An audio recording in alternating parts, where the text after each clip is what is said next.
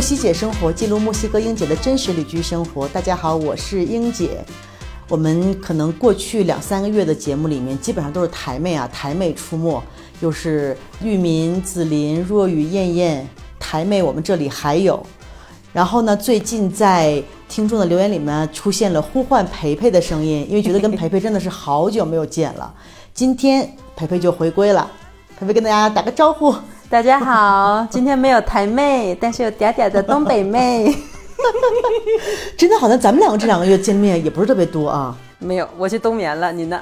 太冷了，最近是吧？你去冬眠我在干嘛啊？我最近特别特别的忙，忙，最近真的挺忙的。包馄饨，包包子，然后主要是你家住的太远了，你知道每次我开车来你家，就有种在北京从望京去北京西站的感觉。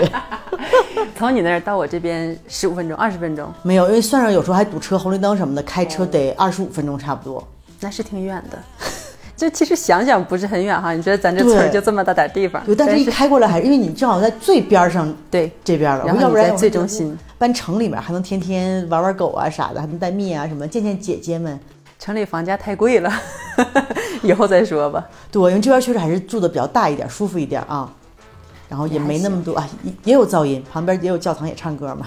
对，这边就是咱也不知道是为啥，教堂教堂的后面是一个篮球场地，然后它这个篮球场地经常用来办各种的聚会啊什么的。篮球场地户外的吗？对，户外的，其实就是很简易的一个大棚，然后它有一个篮球框，这就是他们的篮球场地。然后旁边有两排凳子，这样的话他们经常在里面支三个大音箱，这一个 party 就可以开始了。各种音乐经常是在星期日的晚上七点开始，一直持续到一两点左右，就是一直是大喇叭一直在，一直大喇叭在那唱，唱的来翻来覆去就是那么几个歌。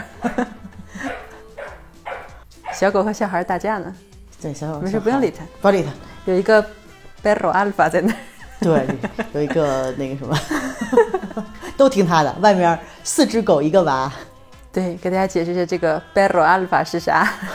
Berro 就是我们说的狗，然后 Alpha 大家都知道，就是我们家这三条女孩子，经常是趁我在家的时候，她们仨就打架。上一次对，上次打架打的还挺狠的，英姐第二天过来还来送骨头来慰问了一下，但真的打的很狠哈。对呀，那个 Cleo 满脸都是洞，天哪！就是斗牛和哈士奇在一个夜黑风高的晚上两点钟。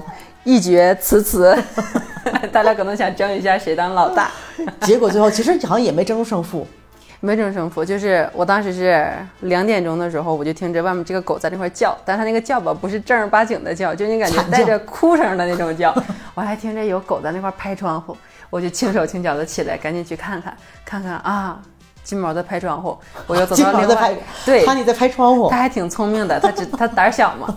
我就寻思，完了，指定是有事儿，我就又走到了另外一个门边。我这一看，这俩缠一起了。我第一个反应想的是，哎，感情真好啊，都抱一起了。因为它真的是哈士奇在下面，蹄子四个脚丫子都冲上，然后可雷欧在上面，那个斗牛就是像像两个像在拥抱一样。我寻思，这怎么两个从来都没有交集的狗，怎么忽然一下子感情这么好了？再一看，我靠，不对，地上有血，满身是血，简直像那个作案现场一样。对，陪陪大半夜给我发那个那个照片，看了吓我一跳，说这这什么情况？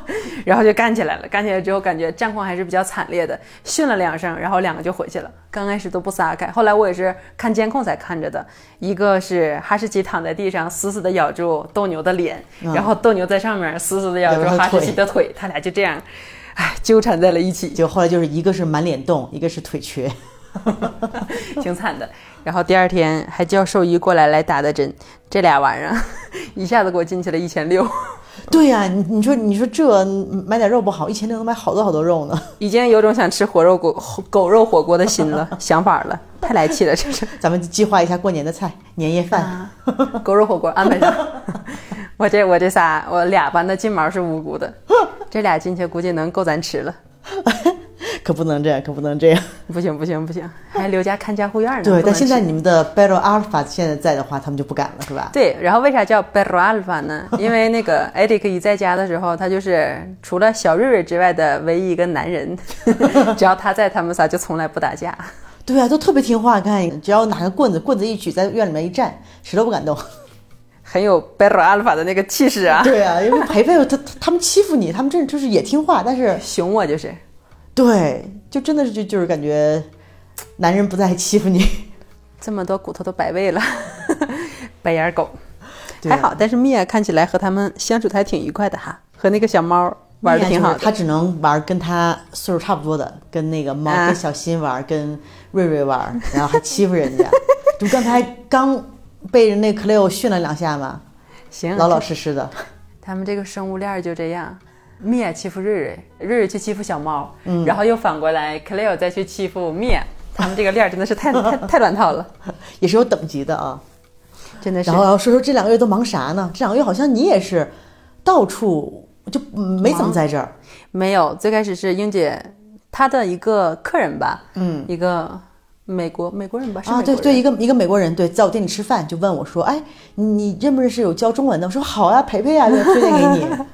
对，然后就跟他上课了。我最开始本来跟他说的是，嗯，可以上网课吗？因为一直我都是只在上网课。然后他说他是从美国过来之后，就是想逃离一下这种屏幕的生活，就天天电脑办公，电脑办公太累了，就问我能不能线下上课。我说那线下上课也可以啊，那就上呗。但是我只能是在某一个期间上课，因为过一阵 Alex 去上班了，我就。不能只把孩子留给保姆看，就太不负责了。我是有点接受不了这种。然后他说没问题，我说那行吧。然后就持续的半个月这样，每天都上课，每天都啊，上课，每天都上课。对，一天一个半小时。我最后看他大脑已经 CPU 混乱了，那学学的咋样？学的 学挺好的还，到时候把那个照片发你，字儿写得挺好的。哦，你还教他写字呢？对，因为我觉得线下课的优势就是可以教他写字和发音，就是这样会更直观一点。啊，因为我感觉那个人还看着挺憨厚老实的，所对以我我还介绍给你。挺挺就挺正常的，而且人也比较好。后来和艾迪克也混熟了，我们还一起去吃了个披萨。那天说来上课，上一半有点饿，我这咋整啊？吃饭吧那就，然后我们就去吃饭去了。然后据说还什么把你的什么女朋友介绍给了他。对，把我一个好朋友介绍给他，也现在也不知道擦没擦出火花，嗯，到时候看吧，我估计是没擦出来，算了吧，那就。对，然后你是当时在这儿，有时候在这儿待，然后有时候还去你婆婆家那边待。对，去因为它那边辛德拉吧热一点。对，然后有时候前一阵还去了什么杜克斯拉的，因为因为最近真的是天太冷了，今天咱们这边今天是好像是五度到十三度，但感觉好像说起来应该没有那么冷。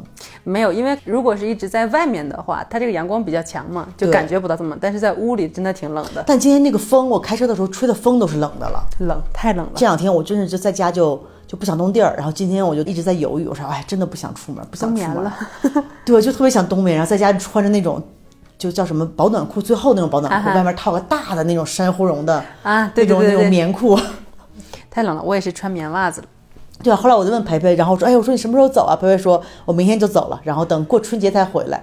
哇，我说那你这一走，我这 没法录节目了。最近准备这些段子都都 都跟谁说去呀、快来快来吐槽一下，对啊，后来我带了点速冻馄饨，什么妈呀，折太好。吃了，太好吃了，英姐牌馄饨，待会儿打包发回国内哈。对，我还今天我还带，然后我说带多少？因为我我们一共可能有两大包，我带了是因为店里还有剩有剩一包半，然后我说还得留点卖嘛，然后拿了一个半包的，然后一般我觉得那个按理说能有起码四份儿，可能不止，有五六十个是有的。我觉得是有。英姐来说说，哎呦，这一大包可吃不了，吃一半冻一半吧。我瞅瞅艾里克，哎呀，我说绝对能吃，我说都不用担心这事儿。我就问他，我说你吃多少个呀？都煮了吧他跟我说大嘞大嘞大嘞，就你就放吧，使劲放吧，使劲放吧。我这一听到这话，那完了。对，结果后来他吃了一碗，他该跟我说，他说，嗯，像这个碗，我得吃三碗才能完全饱。然后他又续了第二份儿，然后他又把日日吃剩下的又给炫进去了一。碗对，你像我们店里卖的一份是十二个，我一般自己煮，我煮个十个就行了。他那一碗，我起码得有二十多个。加量不加价。他就是一直比较能喜欢吃中餐，因为他在工作的时候，他跟我说：“哎，他说你们中国男人可真好。”我说：“咋你相中了？”他说：“不是。相中了，” 我说：“不是啊，他说都会做饭呀。”我说：“是啊。”我说：“我们中国男人就是好呀。”我说：“你要不要学一学呀？”他说：“哎，真是做饭真好吃啊！其实主要是也没有中国女人在上面嘛，就是唯一的我，当时是我唯一一个翻译，有我还中国不会做饭男的是吧，全是中国男的。哦，我一直以为你们那钻井平台都是墨西哥的工人呢。啊，有，他是九十九个人，嗯然后中方派过去的基本都是中高层的那些技术人员，啊不会做很底层的那种活儿，这样的都是墨西哥人来做。啊，是那他们会说西班牙语吗？呃，不会，不会只会说那么一两句。哦，就是 之前有一个师傅是四川的，我感觉他是除了钻井这方面吧，他还是有语言方面的才华的。他说他在这个墨西哥就是。待了十二年吧，好像是，那也挺就没有人教他。哎，当然了，工作的时候肯定是有墨西哥人教他脏话呀什么的。哇，最后开会的时候，他有时候都不需要我们来翻译了，自己就已经叭叭能说点了。他就是不会说句子，但是他能把每个单词都给扒拉出来，我觉得这也挺好。十二年了，挺不容易的。啊，就没有专门去学过。没有，就是人家墨西哥人教他，因为墨西哥人就喜欢教啊。之前他们还教我，我说我一个当翻译的，我说你别教我那么自专业的技术知识，我听不懂。我就是你说啥我跟你说，但你别教我。哎呀妈呀，非得给我画那个示意图，这个什么设备，哪个软件，哪个零件，我说你别画了，我看不懂了，别画了。啊，然后他说了，他说你们这中国男人做饭是真好吃啊。我说你都吃啥了？他说吃包子，然后问我你什么时候做包子呀？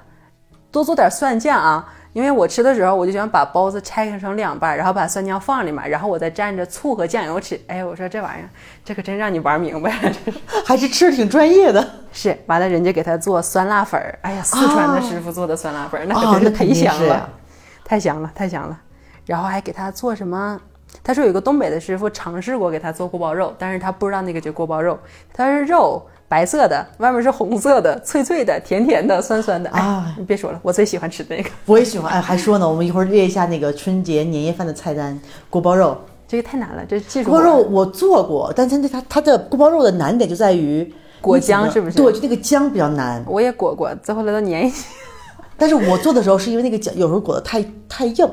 哎，就这个我们过年到时候再试一下。以我现在这种厨神附身，我觉得今天能成功。那行，那行。对，之前就是上课，这半个月就一直忙着上课来着。然后上完课，这学生又回美国了。回美国之后，我就啊，朋友邀请我，我又去他们家待了一天啊，一个星期。哎，也不是一个星期，待了得有十多天，在 Tucson 那边也是去待了10多天御寒的，对他家那边吧，因为也是比较热，正常夏天的时候三十多度、四十度都是对40有的度。现在有多少而且它度20那个地方度现在得有个二十度左右吧，十多度就到跟我们这儿。夏天那种。对，而且他家住的那个地方就稍微有一点儿远，而且是我也不知道是什么方向哈，反正他那个地方吹很多过堂风，就是在 Tuxtla，而且不需要空调的地方还是挺少，但是他家就不需要空啊，调。不行，那现在冷不冷？现在也不太冷。哎，我感觉就是咱们生活的正常温度，但是人家是在热带生活惯了的呀，天天把窗户都关上，你别管了，我太热了。哎呀，不行啊，我太冷了，我让你关吧。啊，我觉得他们那个 Chiapas，反正我我们员工经常说说这边儿，它有叫 Tierra Caliente，对，是吧？它那种就属于热，叫什么？热热土地，热土。对对我们这就属于冷土。咱这太冷了，海拔高主要是。我最近真的是晚上，我把我所有最厚的衣服都都穿上了，然后还瑟瑟发抖。我就不像晚上睡觉就靠电褥子，然后我觉得电褥子还睡觉都没没有觉得冷。嗯，电褥子我是没有，我们是放那个加热的那个东西，但是我感觉可能也是太冷了，加热热起来也太慢了。啊，对，因为它那个电的，就是所以还那个推荐你，我用的那个煤气的特别好用。我怕我胆儿小，哎，是真没事儿，真没事儿。我不是，而且我们天天早上就是趁瑞睡着了之后才敢把它插上，等他睡醒的时候立马再把它给拔掉，就怕他自己去薅。就有小孩有电还是挺害怕的，啊，对，一般还是对我就危险性。围着点不让他碰着，嗯，太危险了。最近，哎呀，我们店里最近不是那个之前刚更新了菜单嘛，然后你也看了，还做的挺好看的啊，特别好看。对，然后哎呀，我也不知道干嘛，好像也没什么特别的事儿，就就特别特别特别的忙，忙，然后包包子、包馄饨啊，然后最后可能跳舞跳的比较多。你这个太费精力了。对，可能呃一周，因为之前我就有时候有一搭没一搭的去嘛，然后最近可能基本上一周至少都得去三节大课，一节私教课。你看，你这是不仅厨神附身，你这武神也附身了。对啊、然后最近不是那个我养了那个蜜啊蜜啊，就是一只狗两只猫之后嘛，后来发现真的是你别说他们吧，也挺耗精力的，而且我们这个蜜啊真的是自从吃到了肉之后，就开始不吃狗粮。哎，然后每天你知道吗？我有时候早上起来还得先给猫狗做饭，然后狗呢，我一般给它做就是呃米饭，然后配点什么鸡汤或者是高汤，因为我们店里方便嘛，配点有什么我去给你当小狗吧，你别给我狗粮就行。对，有时候猪肉、鸡肉、牛肉，反正就混着吃。然后今天天天换嗯，还拌点蔬菜。然后，但是你给给狗弄完之后吧，那个猫它也馋呢，你还得给它弄。猫它就是肉食动物嘛，直接弄点那鸡肉就行了。但你要是先给猫弄嘛，那个蜜啊就开始叫，就开始生气。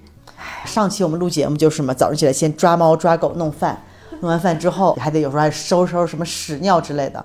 这真是养这些小玩意儿实在是太难了。对，但是不白养，不白养因为那个那个板雀，我们前两天就是不知道哪儿来了一窝耗子嘛，然后板雀都已经抓到了四只老鼠了。呵，然后这一窝老鼠特别奇怪，都是黑白花的，那肯定就一家的嘛，你给人家 你你把人家老底儿都给人端了。真的就每一只都是黑白花的。然后前两天，因为我不是我们那边市中心扔垃圾比较麻烦嘛，我每天早上起来，这也超麻烦。对，然后要把那个垃圾袋儿先放到我的车后备箱，然后开车去去扔垃圾。那天早上刚把车停好，准备扔垃圾的时候，一开后备箱，从那个垃圾袋里面钻出一只老鼠，黑也是黑白花的，花哎呀，也是黑白花的。我就奇怪，因为我们在门口堆垃圾那个地方嘛，前两天我们的邻居那个狗可有胆，就每天站在那儿，嗯，他可能就看见那个老鼠了。对，狗也抓老鼠。对，然后后来结果它在我车里面，哎呦，然后呢，我一开后备箱，它就跑了。我说这咋办呢？把垃圾扔了。我就期望说啊，因为它那个后备箱可能下面有缝嘛，我说它没准找这个缝，然后就走了。结果后来我第二天又开车，开着车的时候，突然有东西在响，哇，就是这个老鼠，你知道吗？哎我觉得我之前刚来这儿的时候不是特别怕昆虫嘛，嗯现在对虫子已经免疫了。我现在也免疫了，就是你太多了，实在是太多了。然后现在我老鼠吧，我没有那么怕，但是你想，你开车的时候它突然窜出来也挺吓人哇，的。吓死了都！然后我觉得最近可能我对老鼠也免疫了，所以那天我就知道车里有个老鼠，那我怎么办？我开到一半车，我我我不能停下来，我也找不着他呀。而且当时我跟那个我们店里那个小哥马勒贝已经帮我找过一回了，没有找到，因为车里更边边角角太多了。对，他可能是藏到里面了。对，然后结果呢，晚上没办法，我就把板区都弄出来了。我说你去车里抓老鼠，我就把它关在车里面了，给它开着灯。那个老鼠就在它旁边过，我都看见老鼠了，它就不抓。可能他不太熟悉那个玩儿，它不太熟悉那个环境，他就是有点慌张，就没有心抓老鼠，因为他他来说那是个玩具，对，没心玩儿。就后来呢，放了半天也没抓着这个老鼠。然后我说：“那你那老鼠，哎，我就还期望我说你能，这老鼠你能自己跑掉了吧？没有食儿估计就跑了。但是你车里那零食忒多了，对，然后就是没吃的吃最后完。第二天，我终于就是我的车哈、已经一年半没有洗过了，终于我我去洗车了。现在洗车，你这老鼠你得出来了吧？结果洗完车我还跟他们说，我说你们小心一点，车里有只老鼠。嗯，就他们洗完车把里面内饰都清理，他说没看着 哦，好怕它藏到藏到那个叫什么发动机。那盖儿里去了。对，然后我就说这咋整啊？我说本来我来洗车想怎么着能把老鼠弄走，他们就说说因为冬天冷嘛，他说可能他在那个前面那个引擎那儿，还把引擎盖打开找了半天，因为他毕竟东西太多了嘛，就还是没找着。哎呦，我说行吧，就这么着吧。然后又停了两天，正好一个穷三寨过来的听友正好来我那住了两天嘛，我带他去那个查木拉玩儿。那天因为我车刚洗完，我们两个上车，我刚一开门儿，闻到一股臭味儿，我说完了，这个老鼠挂里了，绝对是死在这里头了。因为那个车，我平常知道就是我车里的味道，它不它就是我车挺脏，但是不臭。嗯，我知道，我知道，我感 受但那。天真的是有臭味儿。那肯定就是了。我说这怎么办？我说那个可能是在发动机留在哪儿？我说怎么检查呀？我说先这么着吧，我们俩就开窗先先通风，然后先去那玩嘛。玩完之后，当时正好下车之后有点下雨，我说哎，我说你等我一下，我回去拿一个雨伞，我车里有雨伞。然后把车门开之后，那雨伞在后座，我当时有不好的预感，雨伞里呢？对我就觉得在后边有这个味儿，然后我就很小心拿了一下雨伞，结果那老鼠，一只死老鼠从雨伞里面滑了出来。哎呀妈呀，这心理阴影太大了。不，然后当时我就我就尖叫了一声，旁边很多人，一个大哥过来看了我一眼，他不知道什么状况。我说这咋整啊？我说肯定我得找一个男的，什么帮我把那老鼠给弄出来呀！我都看到他了，嗯就在后座上。然后刚好当时经过的没有什么大哥，都是大姐。那大姐大姨都很彪悍呢。对，然后后来都是都是查布丽塔。然后后来我就看了一大哥，然后那个大哥正好拎了个塑料袋儿，里面拎一只活鸡，估计哎要去教堂祭祀的。啊呵，然后就说啊，我说你能不能帮我个忙？我说我车里有只死老鼠。他说好好好，就开开门儿，就拿手拎着老鼠尾巴就把它拎出来了。哇，他们都是这样子。他们都习惯了，然后就就就你去那个长木来看过他们祭祀吗？就拿一个黑塑料袋儿，里面拎个活鸡。没有，我长不来，我害怕呀，我不咋去，我就去过一次下次我下次。我带你去。哎呀妈，你这胆儿 就一。看那个鸡，它那个那个装备就是去里面拧鸡脖子的。哎呀妈，我就感觉最开始对这块不是很熟悉，就是只是一个游客身份的时候，我就四处跑，四处玩，哪儿我都不害怕。后来在这住时间长了，就是对他们存在了一种敬畏之心，我就怕了，怕了我就再也不去了。对，查不来，反正但是就是教堂里面还挺好，你去过那教堂啊很很？虔诚的，他们也对算是，就是教堂也是没啥事儿，主要是怕那些嗯坏人什么的。嗯，确实还挺挺多坏人的。还在那个 Facebook 上面看到了一个妹妹，就是他们这边的笑话。然后上面写的是，就是每次咱们出城或者进城的时候，都会有一个牌子，就是欢迎您来到 Chiapas，这样 Bienvenido a Chiapas。然后正常的下面是什么都没有的，然后有个人在下面给他披了一个横幅，上面是正常的 Bienvenido a Chiapas，然后下面是 Tierra de Balancera。是什么是巴伦塞拉 Balenciaga？就是那个子弹枪击，然后迪亚拉就是土地，欢迎您来到枪击圣地。然后就是现在已经拿这个开玩笑了，这边啊最近的治安真的是很不好。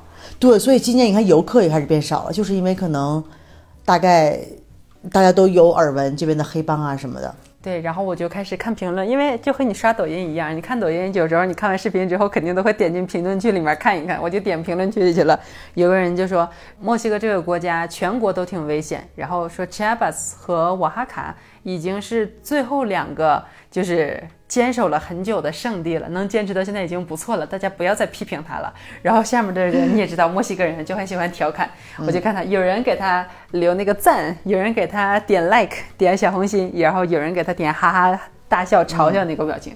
有人跟他说：“你不要再为那些无能的警察来解释了，他们就是太懒了，天天只知道在出入口查车，就是有枪击的时候从来都不去对，干活。有枪击的时候他们就消失了，哎然后枪击完了他们又出现了。对，就这样，也是挺有意思的。反正这个地方谁知道能安全到什么时候呢？不行，咱就换个村儿呗。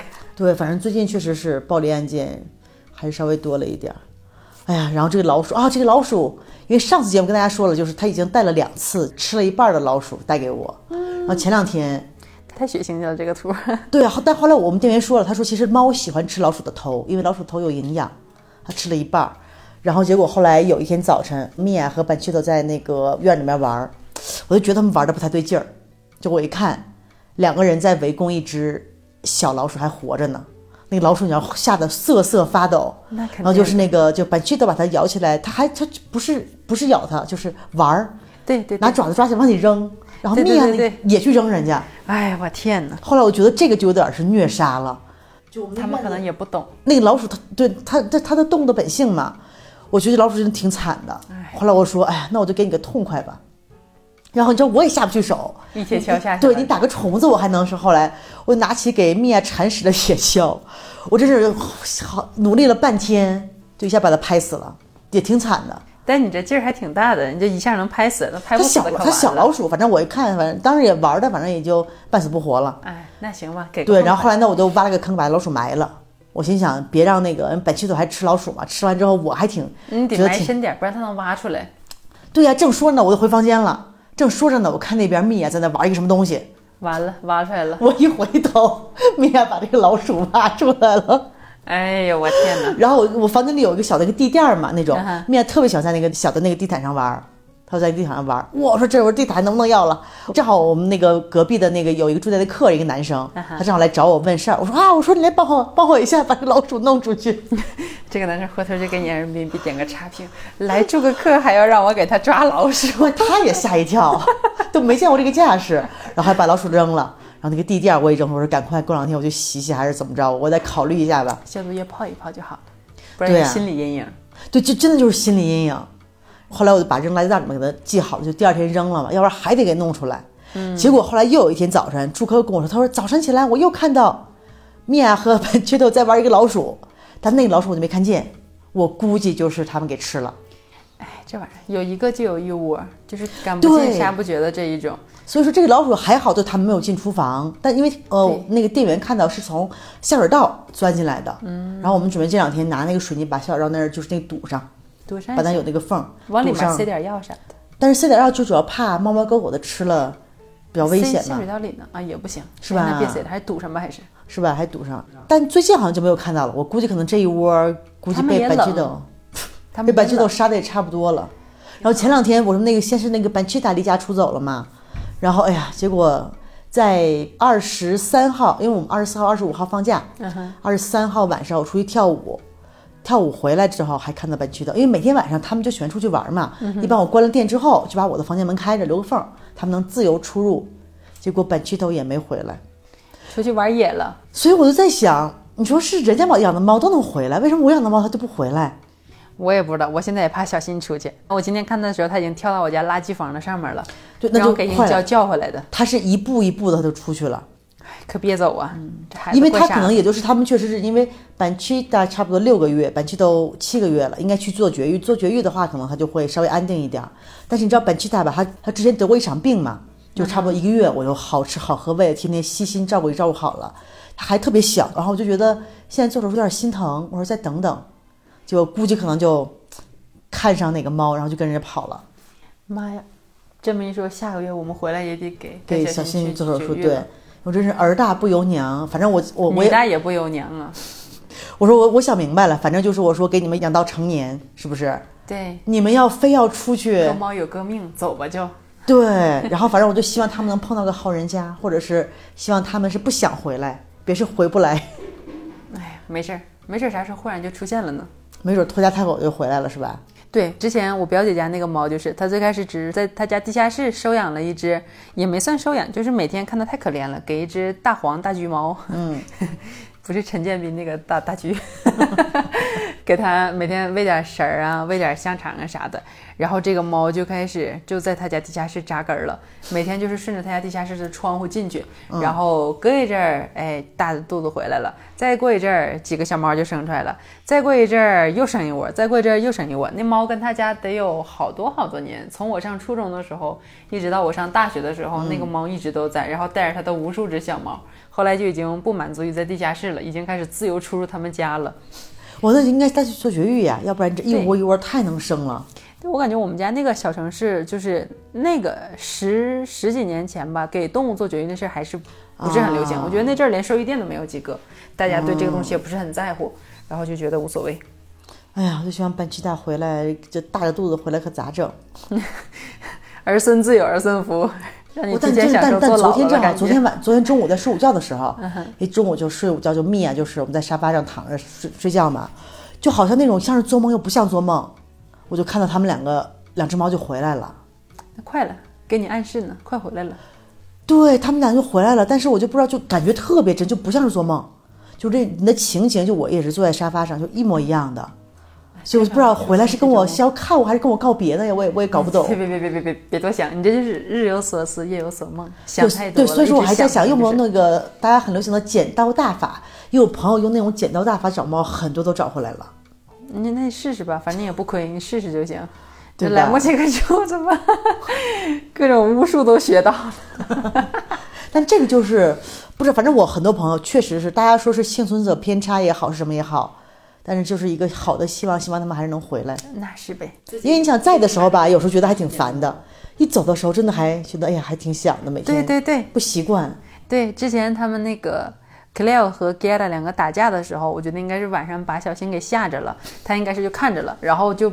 本来特别乖的孩子，每天在外面上厕所呀什么的，忽然一下就是不敢跳窗户了，然后也不敢出去了，就已经在我的沙发上面开始大小呃小便了，大便没有，实在是那对我，感觉他可能就是吓着了，然后我那一天就没找着他，一天半吧没找着他，找了好长时间，就真的像你说那种感觉。平时感觉哎呀好烦呀，一直黏在后面，对呀一直一直蹭裤腿儿，然后一直就是踩你啊什么的。忽然一天找不着了，给我急的呀，我就四处找他，在垃圾桶里也找，猫特别会藏，它藏地儿一般都找不着，想不到它藏到哪儿。然后我就在狗窝和我家墙中间那个缝里找着它了。它还是可以出来，它能进去肯定是能出来对，但是它就是不想出来，我就找了它一天半才能找着它，不吃不喝的这种。但是现在又又皮实了，又好了。嗯，就是受到了惊吓了，有应激反应了。对，其实我们最开始把猫带回来也是因为家里有老鼠，但是我那个老鼠真的很惊悚啊！你说我家这个地方有那个老鼠，而且我们还是没有叫什么床的这个底儿，也是怕瑞瑞摔下去，然后我们就把这个床垫儿直接放在了地上，底下又铺了一个咱们那种泡沫垫儿，我们就属于基本睡在地上的这一种。然后有一天，我们家那个厕所。主卧的厕所是在里面，然后外面是卧室。我就有一天已经要睡觉了，我就开始检查各种灯，然后我就说，哎，怎么听着厕所有声呢？我说肯定是卫生纸什么掉下去了吧？我就说去看一下。当时大灯已经都关了，就开一个小夜灯。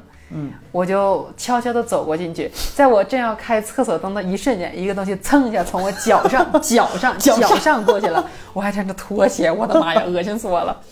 哎，这咋整啊？可，然后我就看到，嗯，他是在床垫和墙中间那个缝那块儿，这咋整啊？然后我就赶紧把在房间卧室里面，对他咋进去的我都不知道，恶心死我了。哎，好吧，我就把门给关上了。我寻思这门一关，那肯定好抓呀。完了，这无语了，这咋整啊？又是我俩在家。我发现每次就我单独和小孩在家的时候，总会有各种事情发生，真的是各种事情。完了，这咋整啊？不会整了，懵了都。让我抓，我肯定抓不了。我还一手抱着孩子，因为他晚上的时候我怕他吓着。其实我现在想想，他可能也不知道老鼠是啥，他可能还想他吓不着。我就没办法，我就开始给我邻居打电话，因为邻居给我打扫卫生嘛，照顾孩子啥的，我就打电话，然后他姑娘接的。我说你妈妈在吗？在呀，你有什么事情吗，阿姨？我说你可不可以让你妈妈过来，因为阿姨家里现在卧室有只老鼠。她说，好吧，那我马上叫我妈妈。然后我邻居又来了，来了之后吧，其实也没啥用，我们俩都看着在那块，但是他也不敢抓，我也不敢抓，这咋整啊？当时还没有猫，只有三条狗。我说行，让狗进来抓，我就开始把狗都给放进来了，全放进来，三条狗都在我的卧室哈。我寻思这肯定是能抓得着了，但是你就看我家门缝就这么矮的这个缝。那个老鼠就是在他们眼皮底下从这个缝里钻出，就这个缝，这个这个缝，对，两厘米、三厘米的缝，它就钻出去。它多大的老鼠呀？小老鼠，但是它就钻出去，像小仓鼠。我以前养宠物那小仓鼠那么大，蹭一下就窜出去了。我当时整个心都凉了，哎，废了废了废了，这钻哪去了又不知道了。这几个狗给我气的，真的是白吃这么多骨头了。然后就给他们赶走了。我就确认了他们不在我卧室之后，我就。安静了很多，我就把那个卧室底下全都封上了，他想进都进不来的这一种。第二天就开始一顿找，反正最后找了大概有三四个星期吧。嗯，在厨房的水果篮里有一点点找到他的印记，他留下的便便什么的找到了印记。然后我又开始找，在我的仓库的衣架上又发现了黑色的小颗粒，我说他肯定是来过这儿。最后就把那个火腿片儿，好大一片火腿，然后里面卷的老鼠药放在仓库里了，然后他就吃了。因为当时没有猫，狗也不进屋，孩子也不在家，然后我就不是很怕，就都放那块儿，他就给吃没了。吃没之后，第二天就给拿走了。我邻居过来，他说：“哎，已经死了。”我说：“那好，我说你抓走吧，那就。”然后就给抓走了。啊，死的话他还敢抓？嗯，他是拿那个就咱烤肉那大夹子，就你家捡狗屎的那个夹子。他在院里捡狗屎那个夹，他拿过来，咔嚓一下就切了。他问我你想看吗？哦，不看了，不看了，我拿走吧。我说这玩意儿，好像我从小好像都没怎么见过老鼠，我也没见过。我在家蚊子我都没见过几只啊，因为咱就是正常家庭都有纱窗，关着门，这蚊子也进不来呀。墨西哥没有纱窗，我们家定制了一个，没啥用，反正也不放。我就感觉在这边见着的昆虫实在是太多了，都是前前二十多年前都没见过的。对，太哎呀，太惊悚了，就是。反正慢慢也是产生，我现在差不多了。反正老鼠看见也害怕，但是就第一次本去都去给我叼老鼠的时候都没有人嘛，我咋办？我想拿个东西把它扔了嘛。但是我想弄那个纸啊或者塑料袋都都隔着有那个手感，我拿那个狗的那个尿垫厚一点，哎铺了好几层，然后就没有手感。那那咋办呢？他这我建议你买个烤肉那夹子，你把那个垫儿一铺。完了，你再拿那个夹子一夹，这就感觉不到啥了。对，像很多捡狗屎那，我也去买个那个夹子去。那行，他们每次来我家烤肉的时候都问：“你这不是一个夹子？” 不是，不是，不是。反正我在这边还真见过好多大蚂蚁，这老大的大蚂蚁，然后毛毛虫，黑色的，嗯。还有什么各种奇奇怪怪的？哦，前两天我记得那个当时文佳他们在的时候，他们住我朋友那个房子在稍微山上一点嘛。嗯。然后他家有一只狗，叫那个那个狗爸了，你见过那个？它好像跟可乐有颜色一样，是吧？也是那种。有点像。有点像，对。然后有一天早上，他也是给他们带了个猎物，是那种好像咱们国内没有叫什么负鼠，你知道吗？就是脸是白的，长挺吓人的那个。嗯，那不好看了就，那我记错了就。对，它叫负鼠，反正也挺好看的，我觉得，就是也是类似于啮齿动物。然后他说咬死了一只，就是各种。我说这个东西我和生活里都没见过。我家院里还经过蛇呢，有一次，有一条不是很长，这么长，这咱也不知道多长，三十厘米的小蛇。当时还没有小孩呢，几年前了已经。然后艾迪过来就看，哎，这什么东西啊？因为三条狗，四条狗当然是四条狗在那块围着，围着。对，然后就在院子里，就是一靠近一看，一条蛇，然后是那种稍微有点红色和白色的，就咱也不知道是啥哈。然后我们就怕这个蛇有毒性，再伤到这些狗，然后他就搁那个木棍儿啊什么东西捡起来，然后他给整死了。因为怕怕它出去之后再咬别的狗嘛。完了，其实本来可以扔到院外面的，因为院外面就是一条河，就也没有啥，啊但是怕它再伤到其他的人，然后就心一横就给摔死了。把那个蛇摔死之后，我们就给呃又放袋儿里，然后又给弄走了。嗯后来我们俩开始上网查，然后发现是 Jabas 特有的一个蛇，有毒吗？好像嗯那就没看了，好像没毒，但是也挺吓人的，但是还稍微有点可惜，因为是这边特有的品种。啊，也挺小的，但是还是怕伤着我，就没毒也害怕呀。那玩意儿，我人生第一次见离我这么近的蛇啊，这是第二次。第一次见蛇是我在当时一几年啊，一九年的时候，你有没有去过巴嘎拉的那个地方？去过去过去过那个他们特别出名的七彩湖，对对，因为它那去泻湖那个地湖方，嗯，可以有七个不同的颜色。当时去那边和我一个朋友一起去的。我们去了之后，当时两个人哎还在海里游呢，因为我是属于那种在泳池里你让我游我能游，因为你脚可以触着底儿嘛。对你说我害怕一米七几的个儿，两米，你说我也不怕淹死。但是我一出去那个没有边儿的地方，我就害怕了。我也就就是你触不到底儿，就有点害怕。对我可哎，我心里那个怂啊。然后我就是，我估计可能人家这么多年见到的唯一一个穿着救生衣下去游泳的人，没办法了呀，那咋整？我就穿着下去了。但是我朋友会游泳，他不害怕，但是他近视眼，我不近视，他近视，他还没戴眼镜。我俩下去游了，哎，当时那个美呀、我俩可美了。他在那块游，我就抓着他脚，我说你带着我点，穿着救生衣，他说游的不太动。然后他就带着我游，但是我不近视眼，我视力可好了。我就一回头，我靠，什么东西在游？我再仔细瞅，我靠，是一条蛇，我这咋整啊？水蛇，对我还怕他害怕，我怕我朋友害怕呀。你别慌张。我说，我说你先听我说，我说你别回头。他说没事儿，我说他为啥也看不着。我说你别怕，但是我现在脚后有条蛇，我说离你的脑袋大概就是有一个胳膊那么长的距离吧。那么近，对，然后我俩蹭蹭的往上爬，往上游啊，那简直是我人生中游的最快的一次。这是我第一次见着就离我这么近的一条蛇，黑色的好像是。啊，还是水，没准是鳗鱼呢。我不知道啊，是啥我也害怕呀，你说康给我咬一口咋整？然后第二次就是在这儿见着的，反正我现在真的是，哎呀，以前啥都不害怕，现在是啥都害怕。反正就就习惯了，因为最近我发现，可能现在冬天这么冷，我院子里面经常来蜂鸟。嗯，我家这个也经常来，是，但我但我院子里没有花，他们在那个树上，我不知道他们、他们他们也近视眼，为什么跑树上？他们不是吸花蜜吗？那树上啥也没有，素食的素食蜂鸟，吃素吧那就是，那那树上啥也没有啊。嗯，那就那没整了，可能就是单独的想过来看看你。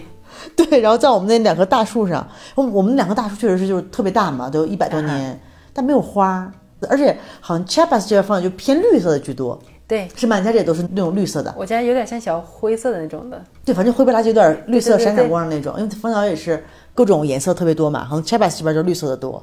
对，挺漂亮。哎呀，那之前我的梦想就是有一个。啊，阳光可以洒进来的大房子，然后我再养一堆花。结果那个阳光没洒进来多少，花儿全都被我养死了。之前养 养那个灯笼花，因为我小的时候我就记得我妈养啊，很多灯笼花。对对，我记得有那个灯笼花，对我妈养可多了。然后我记得我小时候大概五六岁的时候，我妈去邻居家串门去了，唠嗑去了。等她回来的时候，我当时已经把我妈所有的花骨朵都薅下来了，我都哎那脑袋上别的呀，别了一脑袋灯笼花，我自己挺高兴的。我还特意去了我妈在的我邻居家，我说妈妈你看我好看吗？我当时看见我妈 强忍着怒火，嗯，真好看但我觉得这个差不多。我记得小时候我和我哥我们两个双胞胎嘛，然后家里养的那个君子兰，啊小时候过年就是那个好多花骨朵要开花了。是橘黄色带着偏黄色的那种的花，好像偏红的那种君子兰，你知道，就那种大叶子哎那种、那样的。中间窜出来的那个，对对对，好看那个。对，过年的时候奶奶，然后那个小的时候，妈妈就每天叫我以后，我哥说不要摘花，不要摘花。然后有一天过年，他们出门送客人，等他们回来的时候，发现我和哥哥把花骨朵全摘，终于逮全摘了，着机会了说没有摘花，摘的是花骨朵。我也是，我当时看着我妈那个表情，真的是完了，今天晚上又是免不了一顿揍。但是你看人说的没错嘛，我们没有摘花，摘的花骨朵，花骨朵一个都没剩，然后花一朵都没摘。哇，现在真的是自己养狗了，哎，不是我也不是狗，但是我家狗吃花啊，因为那个灯笼花它是会有那个叶子垂下来的对我当时是给它放在就是很高的那个地方，然后它垂下来的叶子也挺好看的。我家那个傻狗金毛天天搁那啃叶子，今天它蹦起来啃花，它可能是想看自己能蹦得多高。哎，一个就是吃花，一个就是说把我那花都吃的没差不多了。它当时吃花的时候，我一下就理解了我妈当时想打我的那种心情，就是哎。很切身的体会，真的是，啊，太欠揍了！没对事养啥我养花啊？了狗之后真的是太操心了。我说这你还养孩子，你还好几条狗，这得多操心呢。是呗？但是我觉得其实我昨天还去了一个朋友家，我那个朋友也是，他家小孩儿比瑞瑞大一个月左右，然后家里也是两条狗，一条德牧，然后一条边牧。嗯，哇，好聪明的狗！我这下一条也想养条边牧了。哇，边牧那那你你斗不过它。我不斗了，那就交给瑞瑞吧，他俩就是互相玩儿，给两个都玩累了，我估计能给我省很多力气。对他们真是就是那个边牧是好像智商排名第一的狗嘛，特别特别的聪明。也分狗，还说金毛聪明呢，你看我家那傻成啥样。金毛，人家是天真无邪。疯狗就是疯狗。我们之前还有一个朋友，其实我觉得做家长的，就是也不是不能说家长，作为一个成年人，我觉得我们就不要特意的去误导那个小孩儿。像我们之前那个朋友就是，就是因为父母两个人他们不喜欢狗，他家三岁的小孩儿每次来我们家的时候，他的父母就跟他说：“哎，那个狗坏死了都，他们肯定会咬你的。啊是吗对，就是这样，他们肯定会咬你那个狗最坏了，这样不太对。对啊，然后那个孩子看着狗就害怕，看着狗就害怕，并且就是我们说特别 grosero，就是特别、就说脏话呀这种的，嘴特别脏。他就是看见三岁的小孩，你说他能会啥脏话？当然了，和爸爸妈妈肯定也会学到。他就是看着我们家狗就骂狗，真的是会骂的这种哈。啊，是我吗？觉得，你说你你爸妈，你要么就别说话，要么就教点好的。你说教的都是啥东西？这样确实不太好，因为前两天我们有一个，因为我们店员都还是比较爱狗的，然后我们经常我们的蜜啊，现在白天，因为它会跑出院子嘛，我嗯们弄了一个绳，弄个特别特别长的绳，都有十几二十米，就是能保证它不出去。然后他就每天带着那个绳儿在院子里转，经常把自己就是绕在桌子上了呀，就卡在那儿了。然后我们就时不时就得救他。然后前两天正好来了几个，就是有一对儿客人，一个老夫妻，墨西哥人，但应该不是本地人，但可能是墨西哥人。他们呢就有点那种，大部分客人都挺好，但也有时候有比较烦人的客人。嗯，他们两个第一次来，我就记着老太太点了一份油泼面。嗯哼，因为我们的现在基本上我们的那个调料嘛是按量放的，比如一勺多少酱油多少醋都是都是按量的，是非常精确的，就不会说出现就特别咸就或者怎么样情况。嗯哼，他就跟我们说啊，说你这个面特别特别特别咸。我说不应该呀，因为我们的每次就这么做的。然后他说不行，这个就是特别咸。就第一次呢，我就没收他钱，我说啊好，我说那既然咸的话，我我我就不收你钱了，这你个就免费了。他还是都吃完了才给你说的，是不是？后来我结果后来他一点都没事，都吃完了。结果第二次来，还继续点这个。那就是故意的了。就墨西哥人有很多人都是这样的，就是这个小便宜他非贪不可。当然了，咱也不是说只是墨西哥人哈，哪儿都有这样的人。对，但是我我的意思就是说，假如你觉得不好吃或不合你的胃口，你干嘛回来还吃这个菜？是吧？你这一顿你给我留下呀，你让我也尝尝到底有多咸，你为什么非要自己都吃没呢？然后结果后来陆续又来了好几次，后来最后一次来的时候，当时正好我们的米娅和那个格尤达，我们的邻居的狗在那玩儿，他就问我们店员，他说：“哎，说你们这儿为什么有两个狗？”我们店员就是他也养很多狗嘛，他就说、啊，说他说的特别好，我觉得店员真的是我特别佩服他说，因为这是我们生活的一部分，他是我们的家人，哇，我觉得回答的特别好。你人家这看小姑娘，个语言的艺术，对，真的回答的特别好。然后那个说那个老太太就特别就是惊讶说说真的吗？他就他就不不嗯理解不了，说为什么你把一个狗当成自己的家人？她说啊，他说你这样是不对的。他的生活肯定是没有爱的。对，因为当时她的老公，她那次还带她女儿来，明显看到她的女儿和她老公老头嘛，就脸上就感觉特别不好意思啊。她就说你们你们这样是不对的，说我再也不来吃了。然后我们店员说可以可以说给两瓦亚边，就是 祝您走好，您走好吧就。就您走好。哎，这样的人就是，我就感觉墨西哥人很多，就是咱也说不清楚。哎，当然了，和男和女没有关系，有的人就是这样子。嗯，我记得之前也是，我们去在辛德拉巴，就是我婆婆家那个小地方，比咱们这儿还再小一点。去那边，然后我们就在市中心广场，当时是亡灵节的时候，它有摆好的祭台呀、装饰啊什么的，那就是供游客拍照的呀，或者是供本地人拍照的。当时我就说，那个我说艾迪，可以帮我拍张照片，然后我就去了，我就抱着小孩，我俩就跟他拍照片呢。然后从远处走过来了一个女的，四五十四，哎，不知道四五十岁左右吧，跟我说，她说你为什么拍照片啊？就是所有的人，好多人啊，就那广场好多好多人，她就冲着我喊，你为什么拍照片啊？为什么？我说我为什么不能拍照片啊？我当时真的这个火一下就上来了，因为他看着他冲我喊，你说你喊啥不喊，那么多人喊。那他什么意思呀？然后你知道我这人一多吧，我那社牛那个那个那个那个感觉又上来了。他说他说你为什么拍照片啊？我说为什么不能拍照片啊？他说你不知道这是墨西哥的地方吗？啊，我说我知道啊，是墨西哥呀，那咋了呀？我说来这好几年了呢，我还嫁一个墨西哥人呢，咋的呀？我说孩子还是半拉墨西哥人呢。然后他说，那你以为你这样你就能拍照片吗？我说你是觉得我比你好看吗？老太太你说多气人吧？哦，但他这个真的有点无理取闹了。对呀、然后他说，他说那你不能拍照片。我说为啥不能拍照片啊？我那祭台上面有你家人呢。我说 我说为啥不能拍啊？你这个说的挺 我说可气了。然后艾利克就搁那笑，他说他因为他知道这种场合我就是从来都不输的这一种。不用不用他出手，哎呀妈，气死我！他还搁那笑。我说你别笑了，多来气啊这玩意儿。那老太太还还还说啥来着？最后还说了一句话特别气人，忘了。他在那叨叨叨叨叨叨叨，一直不知道叨叨啥。然后我就开始说，我说说啥？说啥？听不见？啥？听不见？我走了，adios，给礼拜宾，adios。我就跟人说，我说你也走好吧。最后就是装傻了，因为实在是不懂他，我就可能脑子有点问题。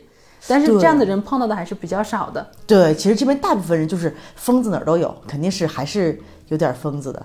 对，所以说我觉得，因为刚开始我来墨西哥人特别喜欢说 “gay 雷瓦亚变”，刚开始我就不知道怎么解释。其实不是，比如说你去买个东西，或者是就是告别，就是这句话用处特别好。对，后来我发现，这个当你不欢迎某个人的时候，这句话特别好用。对你气人的时候也可以说这句话。对对，就就是祝您走好。啊哈，因为他这句话实际上它的来源是，比如说咱俩在这儿聊天，然后你跟我说啊，我刚才去了一个舞蹈比赛，嗯，然后我就可以问你 “como de fue”，嗯，怎就么样？是啊哈，“como de fue”，就是这个事情你进行的怎么对样，然后你的回答就可以是嗯 bien 或者 me fue muy bien，嗯，这种就是啊我还挺好的这一种，对，然后这个可以用到大家走的时候给雷外宾，走就祝你，其实其，实就是祝你一切都好。其实对也是可以用在很礼貌的时候，对，也可以用在很气人的 时候。这种气人的时候真的挺多的，呃，就因为刚才你说的这个气人老太太，这个确实是放在哪儿都挺气人的。而且好多人在那块儿看着呀，我真的是当时觉得，我靠，这不能输啊，输了丢的不是我一个人的脸呢。然后我的那个社牛的感感觉一下就上来了，那最后也也没输，没输，不能输。但是有些这边还是就是有些风俗啊文化稍微有点不一样。对，比如说，哎呀，前两天我又被人约会了，又对，又，你这个又很有不是。就是那个什么，不是就是那个之前不是我要那个种菜嘛，种菜，然后去了一个小哥，我朋友给我介绍的，然后去我那啊看了之后就跟我说啊，你这个怎么建怎么建怎么建，然后我说行，我说那咱们就是下周一，本来约着下周一，对，说你就过来帮我干活，嗯然后他就走了。然后呢，后来回去就给我发信息，就说啊，我今天觉得你觉得你特别好，说啊，我自己做柠檬酒，明天要不然我们出来聊聊天，喝点什么酒。我说好呀，我说反正闲着是闲着嘛，是吧？是呗。然后长得吧，但那个人感觉稍微有点奇怪，我又不是很喜欢。但我觉得，哎反正闲着是闲着，为了人家自己做的柠檬酒，意大利那种什么叫什么 limoncello，还是还挺好喝的。哇还真没喝过对，这个我说为了这个也出来喝一下吧你。下次再调他一下，给我带点儿来。结果他就这样，他就跟我说啊，他说啊，那你明天，我说但我不确定明天什么时候，于是他先问的我，他说你明天有空吗？后来我说行，我说那我明天我告诉你，呃，大概几点。然后第二天早上我还特意很早，差不多九点多就给发个信息，我说啊，我说那我今天晚上可以，我说比如我下班九点钟我们可以出去喝个东西。嗯哼，就是我觉得一般我们还会给别人还算挺有礼貌的，因为我会很早的回你。但我特别讨厌有一些就是 WhatsApp，WhatsApp 你可以看到对方有没有，有有些人他可以设置就是已读，对。哎，有些人他就是他明明你看到他已读你信，他就是不回你，对，哎，这个真的特别气，这特别气人，是。吧？我觉得真的是很大的，我觉得这个真的是冲击。不就没没有礼貌，因为我们起码，除非你真的是，比如说你前任，或者是你不想理，就是这种关系的话，嗯，你不理人家可以。但一般朋友，你商量个事儿，问你个事儿，就是我们约好了，你回答。你好歹你留我一下，但是墨西哥人真的不光是就我们住在这儿的人，因为我在别的地方没怎么用过 WhatsApp 嘛，嗯，因为真的好多人都这样，真的很烦人。我早上对九点钟给他发的信息，他可能下午差不多三点钟才给我回，而且一回答就完全没有说 lo siento，或者是没有对不起，没有什么，啊因为他一点都觉得不对不起。对，直接说啊，我今天不行。他喜欢跑步，说今天我要去那个体育场，有个朋友的他参加跑步比赛，我要去给他加油。就这种就很讨厌，你知道吗？就是你约的我，你还放我鸽子，对，就真的就很奇怪。你搞得像我很想去跟你喝酒一样，是不是就很对来气？对，所以这种我就直接就不理他。我说这种人我不会给他第二次机会的。就这种就是典型的盖曼，就是叫什么？怎么没盖曼？这是？你记得吗？上次咱们说的那个，就比如说，我觉得你这个人挺好的，没盖 is being 嗯，啊，对对对对，我觉得你挺好的，嗯或者我觉得你这给我的印象不好，me caes muy mal 啊，啊哈，这种就是典型的 me caes muy mal。对，所以这种我说我肯定不，但这种都不是第一次了，所以我觉得墨西哥男的到底咋回事儿？哎，我感觉这个其实也算是个文化冲击，因为就咱俩之间啊，不是，还有听众朋友们之间，哎呀，这不是两个人的悄悄话了，就是因为我这种和墨西哥人结婚，我肯定是知道了解他的想法，包括他身边家人朋友的正儿八经的墨西哥人，就是非游客的这种想法。有些事情我都是到现在还是比较惊讶的，比如说像咱们俩说的这种，说这个男的给你发一次消息，然后你就立刻答应他的话，这边的很多人不仅是一个人都会觉得你简直是太 Too easy to get，对，就是你简直是哎，他们说你 fácil，就是咱们说的 easy，然后他们说你 facilota，就是简直太太太太太太容易了。他们这些词，这就是这样的，所以我就是，我觉得他们这帮人吧，但我们这种是真诚啊，是不是？对，但是他们不理解，他们就觉得，啊，你也太好调了，就是这种感觉。因为我之前也是和你一样的想法，你叫我喝酒，就你单身我单身，咱俩喝酒就是对呀吃个饭没有问题呀，就是有什么问题呢？就是没有问题呀。然后他们就觉得，哎呀，这人叫你一次你就出去啊，而且不光是男的这么想，女的也是这么想。哇，真的这点我还真不知道。我之前工作的时候，因为我之前是在市场部工作，我同事他也是市场部的，但是这个在市场部的同事，他之前是采购的，你也知道采购会遇到很多供应商，有很多认识人什么的。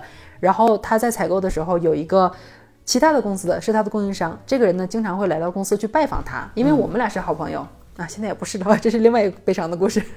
然后经常拜访他，然后顺便也就拜访我。然后呢，有一回就是我就觉得这个人很有礼貌，就很正常。当然了，我对他完全一点没有非分之想。嗯，有一回他跟我说，他说：“哎，我要去另外一个地方叫 Adasta，就是在比尔蒙萨那边，我要去那个地方。然后他有一个小的海滩，我每个星期要去那边训练游泳，那块有很多有意思的人，你要不要跟我一起去？”嗯，哎，我说这挺好啊，我说咱这没见过这海滩，好，那咱就去呗。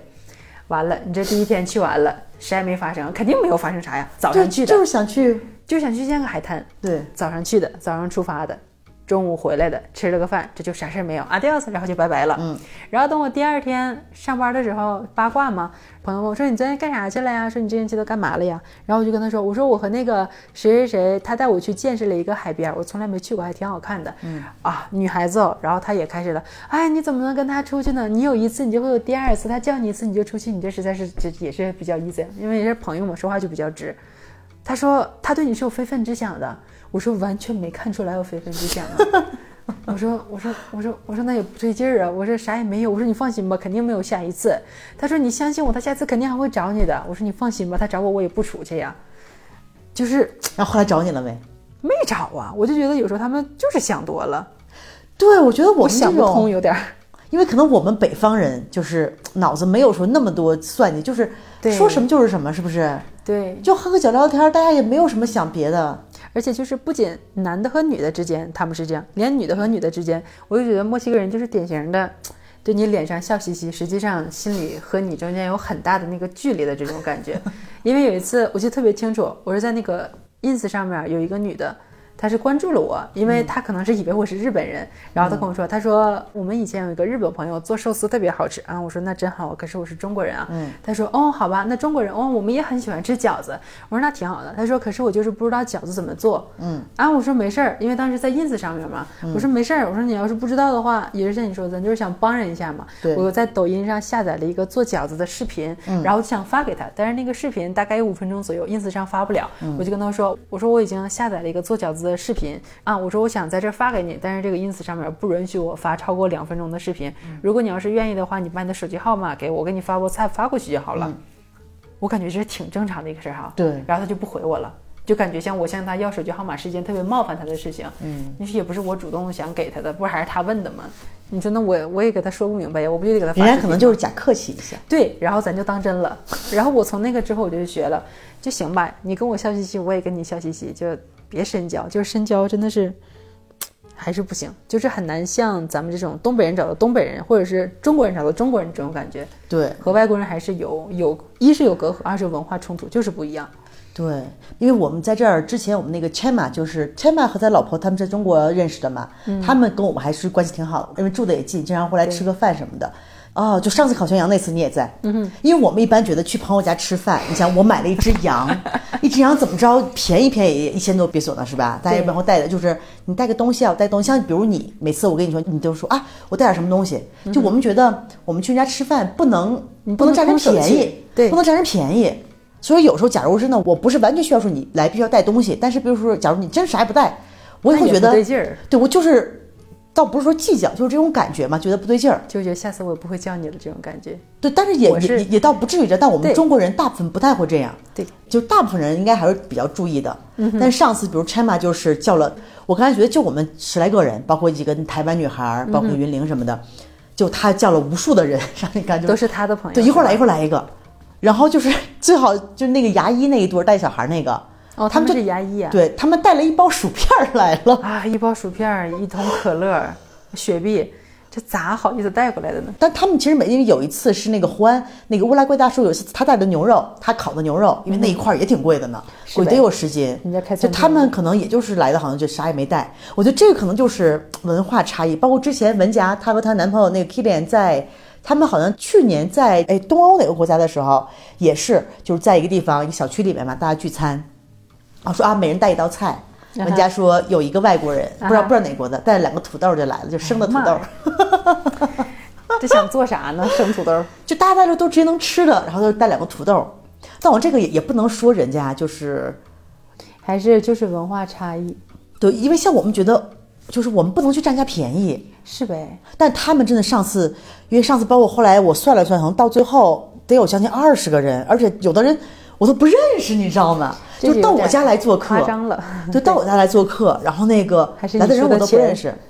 你出的大份儿还是你家？对，但是后来还有 Chema 就给了我一半的羊肉的钱，那可以但就觉得，但就觉得有点奇怪，因为他叫的，因为一般就是在我家做客，你起码叫的是，因为可能外国人他们喜欢这种 party，就是、啊，共同的朋友嘛？对他们就是人带人带人，动不动就弄成了一个特别特别大的 party 嘛。然后结果最后那天云林刚好，云林也不知道那天怎么想的，他刚开始说，他说啊，他说你在烤羊肉，因为他走的时候我们刚刚烤好，我说你赶快回来，我们马上要吃。他说好，我去买两个玉米，要烤玉米和地瓜。就走了之后就半天没回来，然后不开始吃了嘛。后来我就把他忘了，后来我突然想起，哎，我说云林在哪儿呢？就他跑到老市场那么远去买了几根玉米，我说我们旁边就有蔬菜店，买两个不就回来了吗？然后当时他要回来之前，那个羊肉已经看着快没了，但是那些我们都不太认识的人还在猛劲儿的吃，猛劲儿的吃。他们都没见过。对，然后就是我觉得像我们那种就觉得你快没了，大家就是，比如我们东方给我留，我也给你留，就最后盘子上总会剩一块儿，是吧？对，但他们真的就在那儿吃。后来我就是强调我说不行，我的朋友还没有回来，我说要把这个对肉留下来。对我记得你给然后他留特意给了两块对特意给留了几块儿，要不真的就吃没了。这种可能还是真的就是文化不一样，我们还是比较讲究这种礼仪嘛，就大家要客气一点，甭管什么真客气假客气。就是别管真客假客，起码是客气。哎，你说这个，我想起来我上周去 Tuxla 的悲惨经历，因为本来这个朋友他是。他们也是一家三口，然后这个男的呢是和 Eric 他们是从小在一个地方长大的，但是最开始是两个人不认识，然后等到两个人都去了同一个理工大学之后，在墨西哥城，然后忽然之间两个人就是比较浪漫的偶像剧情节，哎，听这口音有点像我老乡，再一问，我靠，真是老乡，再一问，他们的老家就住在一个街角一个街尾这种，这个还能听出来口音呢？嗯，他们当时可能那个人说话是有一点口音，啊！然后就听出来了，听出来之后就认识了，然后又忽然很巧的是，这个人他的同学兼同事回来了之后，也在和他同一个公司上班。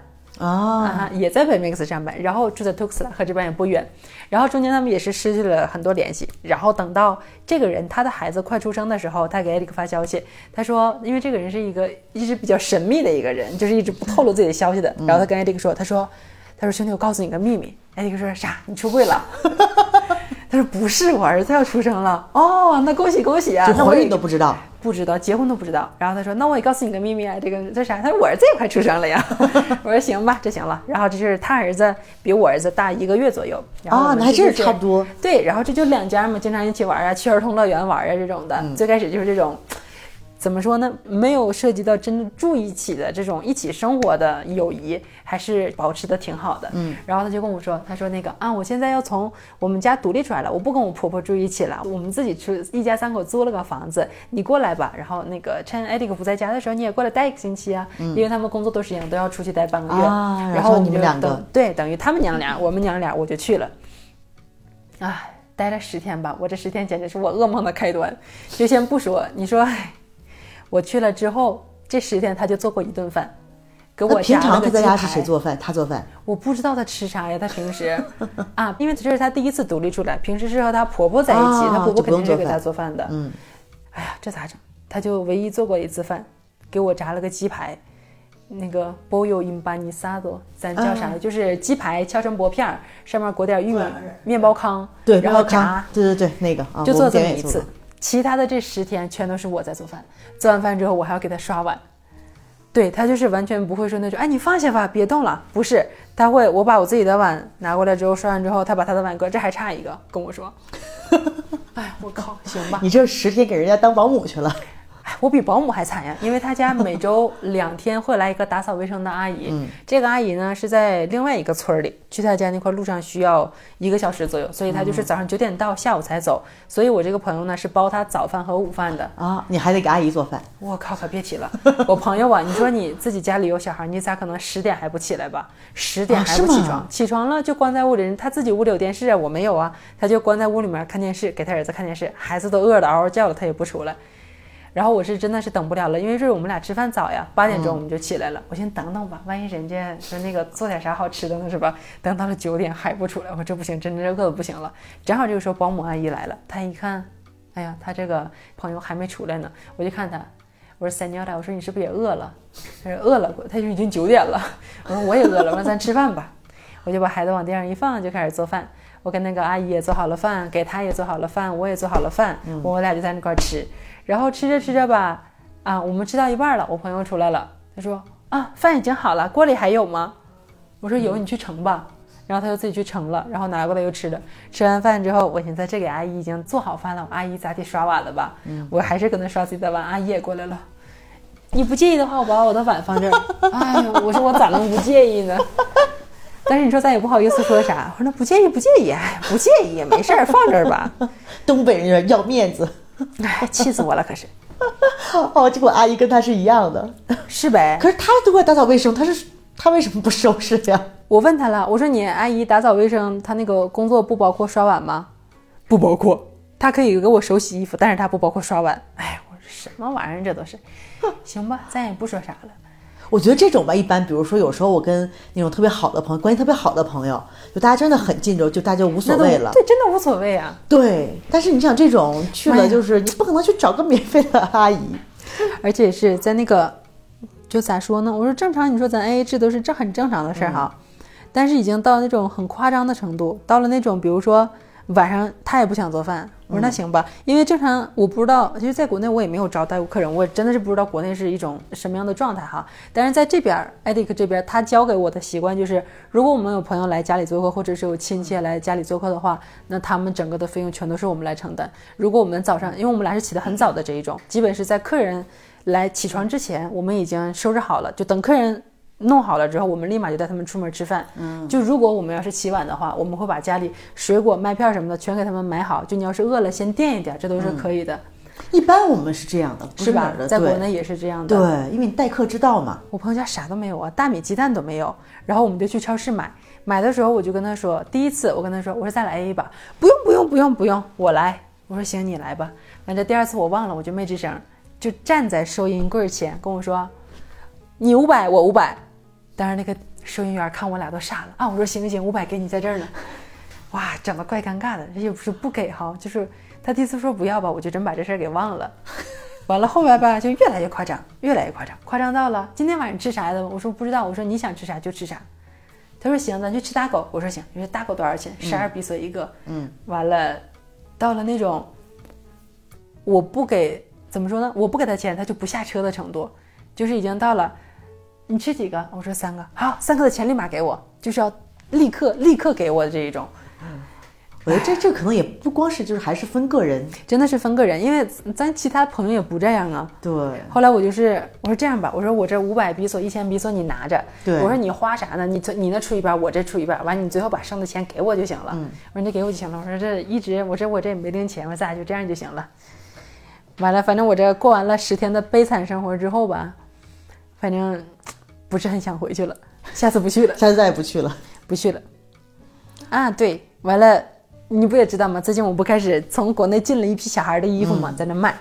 完了，我就带过去了。我先去一次大城市嘛，你肯定是能卖得更高。我去开一下我的这个销售的渠道，嗯，然后就去了。然后这个朋友也是，他跟我进货，他看我这衣服都挺好看的，他跟我进货，嗯，不贵啊，才三千六，他拿了很多，一共是三千六，嗯。然后我知道他，因为他丈夫很有钱呀，咱也不是说，因为他这个工作一个月也能挣到七万比索，嗯，而且她丈夫还给她零用钱，我就一直觉得三千六其实不是一个很很贵的价钱，这人民币多少？一千二左右，嗯，对一，千二人民币。但是我怕他拿不出来，我就跟他说，我说这样吧，我说你一个月给我一千或者一千五，咱俩两个月两个半月就能完事儿了。嗯，我以为他能答应呢，我已经考虑的很周到。他说不行啊，朋友，他说我觉得太多了，我可能拿不出来。哎，我说好吧，因为他还有其他的生意，他还卖什么卫生纸啊、尿不湿啊这些，他是有其他的小生意的。我说行，没关系，我说那就 Plan B，我说那个你一个月给我六百，哎，咱俩六个月就结清了。妈呀，这是一个月多少钱？一个月六百、两百、两百人民币，这对呀不够200人民币不够费劲的。他说：“哎呀，那取决于我的那个能卖出去多少，但是我不能跟你确定。我要是六百没有的话，我再提前几天跟你说。我说六百咋还能没有呢？哎呀，我觉得这种就就不能跟他什么 Plan B，就是直接你卖价我给你多少钱或者怎么着，你就不能跟他，就是不能批发给他，对，让他然后赚佣金赚赚佣金就好了。对，从这个时候我就看出来，其实是他就是可能就是不想他就不想对或者是他可能想全都卖出去了之后再把这个本钱给我，不那不行啊！你说我也不是啥大厂家，但是不，但是墨西哥人，你知道，我这刚来到这儿的头两年，经常借给朋友钱，然傻后眼儿了。然后根本就要，而且要不回来吧，他还跟你发火。他说：“哎，为什么那个你跟我要钱？为什么你这么生气？”我说：“你说我，他们不懂。”我真的是我不太懂。所以后来我我在这儿的一个朋友，在这儿住很多，他说千万不要借给墨西哥人的钱。他说，假如这样，他给你工作，稍微提前预支一点儿，或者从工资里面扣，这个是可以的，但是不要借给他钱，那这是因为真的就是大部分墨西哥人都是这个这个习惯都不是很好，对嘛？然后在钱的问题上。这不行啊，Plan B 也不行了，那 Plan C 吧，我就回头一瞅，他还卖狗粮，他狗粮正好是我家吃的那款，他们是比如趁那个山姆超市打折的时候，就是一次进好多好多，对然后再然后他在看到这个恢复原价的时候，再卖比山姆超市便宜几十比索的这个价钱，然后就有人去找他买。嗯，我这一回头，我说你家狗粮卖多少钱？六百四，赶紧把手机掏出来，OK，山姆超市卖六百九，我就算了一下，我说这样吧，换成狗粮那个对我说这样吧，我说我拿六包狗粮走。一包二十公斤，我说拿六包狗粮走，我再补你二百三的差价就行了。不愿意，不想给我。这还不愿意？他说：“哎呀，那我老公肯定是跟我生气了。”我说：“生气也是你俩夫妻的事，跟我有啥关系呢？”我说：“你这六包狗粮我还给你两百三，我说你也不亏。”我就开始给他一顿洗脑，洗成功了。他不想啊，我就给他洗成功了。我说：“没事儿，永爱立刻来了，下班回来了，我们就装车，我们就走了。你放心吧，你这地儿我都给你腾出来了，你还能挣着钱。”给他洗脑，不愿意，不愿意，不也也愿意了，然后就把六包狗粮拿走了。但是从这儿我学明白了，下次我不跟他做生意了。对，这种人就是有时候我就说，其实墨西哥人像我们店员，就是他们没有，可能是我们中国人，我们天生就有这种算账，包括做东西这这个头这个事情啊怎么对翻来覆去，他们就是想不明白。算不明白，算不明白，真是真算不明白。我们俩也是，是怎么回事来着？啊，当时是我欠他四百比索，嗯然后他要付给我一百五十比索。我说你这就减一下嘛，嗯他们说这就完事儿。不用不用，我现在就给你。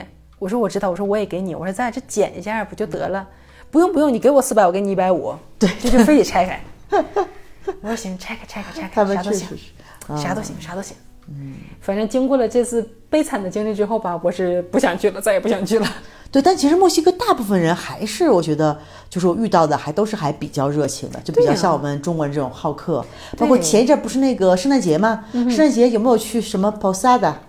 没去，博萨达真没去。就一个个大家讲这个为什么叫？因为 Posada 不是那个，就那个那个小旅馆，不是也叫 Posada 吗？我不懂这玩意儿为啥叫博萨，但是我在我看来，我看到他们发的博萨达就好像是一个一个晚餐，朋友聚会的这样的一个晚餐而已。但是他们就不管它叫 cena，不叫晚餐，就有另外的一个名字叫 posada。对，然后包括现在那个什么，我店员还问我啊，说我们要不要做一个 posada？因为去年我们说做，但去年我生病了就没做。然后今年我们说也做一个，但是我们店员因为只有三个店员加我嘛，加上他们小孩也没几个人，然后正好跟我另外一个朋友，他们有七个员工，我们说啊，我们到时候就一起做一个，就有点像那种。联欢也不叫联欢会，就是哎还是挺像的打比亚达，还有各种吃喝，还有游戏，对对对还有什么的。然后后来我们说一月初到时候大家一起那个弄一个。然后前两天就我们跳舞也叫 posada 嘛，就在一个酒吧，大家就全都叫吃喝喝。对，这种聚会挺可以的。我们圣诞的时候就是去了那个 Sergio 和 i c e l 他们家，他们做了一个猪腿，然后我们又带过去了一个烤的肘子，那个肘子是自己烤的吗？哎，对对，我没那技术，我买的。我有那技术，我也开店去了，我买的六百哎七百比索一个这么大的肘子，也挺好的，挺好吃的。然后又买了一盘儿，他们叫 c h a d o 的一盘儿的零食，上面有那些这什么果干儿啊，什么饼干是火腿、火啊火腿，然后还有那个奶酪，火腿卷奶酪，我说这是啥东西啊？火腿奶酪，火腿卷奶酪，都 然后有肉，有一个菜是，它就叫 carne molida，就是肉末，但是这个肉是生肉，只是用柠檬腌的，腌了一天一宿，不是两宿。嗯，就是他们说已经熟了，但是我吃的时候还是感觉挺生的。对，但他们觉得柠檬能杀灭什么什么各种菌，反正我也不知道。因为之前我是哪年？二零一八年还是一一八年？跟一个朋友，当时去 Chiapas 南部的一个小镇，去他们家过的圣诞节。然后去了之后，当时他们家人特别多，差不多得有二三十口大家庭嘛。然后就每个人带了一个菜，让我一看，嗯，比如一共有十五个菜，有十个都是沙拉。你知道吗？就各种各样的沙拉，各种各样的沙拉。然后还有什么还有什么火鸡？但那个火鸡烤的吧，就是特别干，特别柴，还没有味儿。所以后来我就觉得，咱们中国人都不咋吃的东西，一定是它不太好吃。我一直觉得圣诞节的那个烤的火鸡不好吃，可能就是我不喜欢，因为我觉得实在是太干了。对，我也觉得特别干。但他们好像有的人就是什么哦，美国人什么，他们不都都吃吗？什么那个感恩节也都吃火，鸡边也吃火鸡。可能人家有的人做的好，但是我反正我吃过火的都没有好吃的，所以后来再有朋友邀请我啊，说啊那个要去我家来吃圣诞晚餐，我说啊没那个我跟我朋友过，其实就是就不太想去了，就是去了吧，有时候家庭大，你说关键吃东西还不好吃，是我去了贼甜的饮料，贼甜的甜品，就吃一回就够了。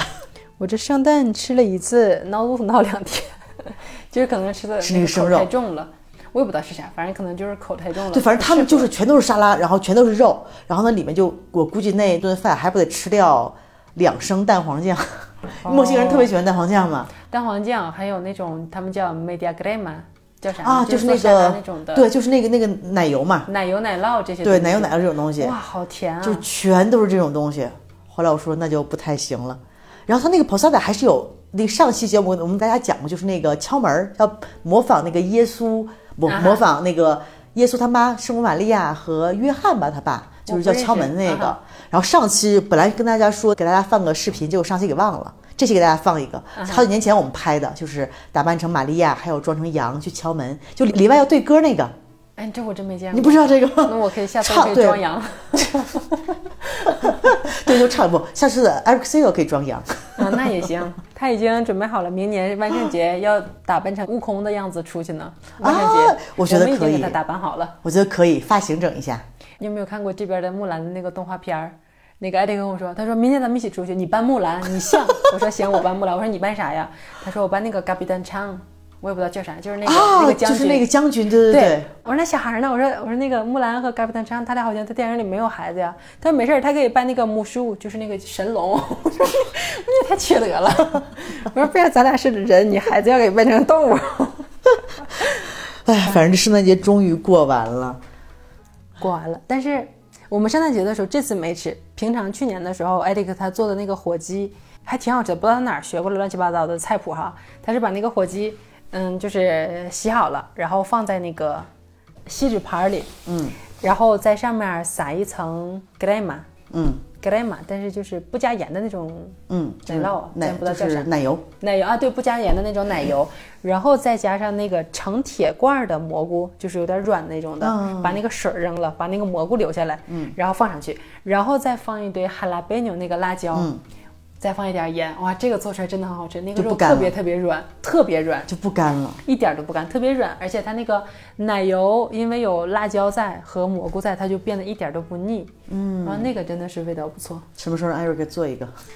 过一阵子等我们回来的时候让他做一个。嗯过年时候我们就做个哎，大菜。可以哈，可以可以。对，然后做一个做一个尝一尝，那个真的是挺好吃的啊，对，因为每年过正好我那儿也我那。有烤箱，因为在我那儿就主要是厨具没事，我。带好了，做好了给你带过去。还有前两天你吃中毒，前两天我们全体店员也吃中毒了，哦因，为你知道我在国内，你有没有吃过牛肝？没有，我内脏吃的挺少的。对，因为我我其实我也是那种我不怎么吃内脏，但是内脏里面我就肝儿我还能吃一点儿。嗯，我啊在国内把以前老锅尖椒炒猪肝，对对对对，因为国内经常因为还是吃点内脏还对身体挺好的，补充什么维生素 A 什么的。然后我从来没有吃过牛肝儿，之前突然在我经常买肉那肉店看到卖牛肝儿的，哎，我说这没见过。他说啊，回去跟我说你放好多好多的洋葱，放一点那个哈拉贝纽，就辣椒，炒着好吃。我想，哎，这跟我们中餐不是炒的一样的吗？然后就买了，第一次吃觉得哎特别好吃。我们三四个人家家店员都没有吃够，前两天又碰到卖的了。因为它不是天天都有，之之前没有，我天天看啊什么时候什么时候有，突然有一天有了，我就多买了，买了一公斤。我心想给猫和狗它们吃半斤，可以吃一顿嘛。我们四个人 吃半斤，一个人一百多克也还行。就中午炒完了，炒完之后呢，还给米娅他们煮的，他们是煮的嘛，煮的那个牛肝儿、还没吃。我们正好吃完之后，确实挺好吃的。